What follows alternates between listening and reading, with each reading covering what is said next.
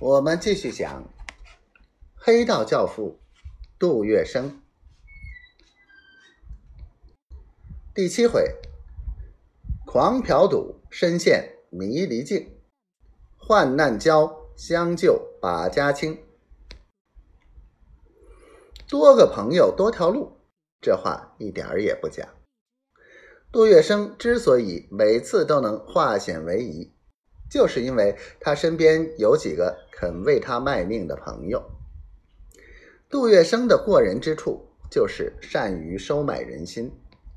虽然他付出的并不一定是真挚的感情，但他相信这些交情、这些人以后都会为己所用，所以他尽量在外人眼中把自己塑造成一个有情有义的形象。以便日后获得回报。加入青帮之后，杜月笙自是有了靠山，与赌嫖两事更加肆行无忌。有时在赌棚赌红了眼，麻将连搓三日两夜都不肯停手。杜月笙天天要去赌钱，从事赌博不但需要金钱。而且浪费时间。可杜月笙的少年体力强，精神旺，赌性又特别浓，一上桌子就不想下来。于是潘元盛水果行便时常找不到杜月笙的人，有时候他会接连失踪八九天。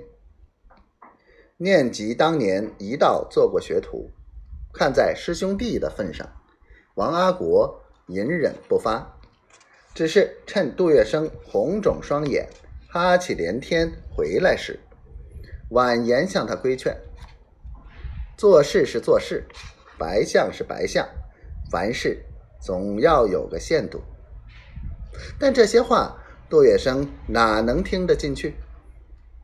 旷工的次数与日俱增，王阿国的劝告也越来越多，话也越来越重。杜月笙向来是受不住闲话，服软不服硬的。王阿国劝他动之以情，晓之以理，叫他赔出性命来，他也没话可讲。然而，王阿国要是搭起老板的架子来，那他就绝不会服从的。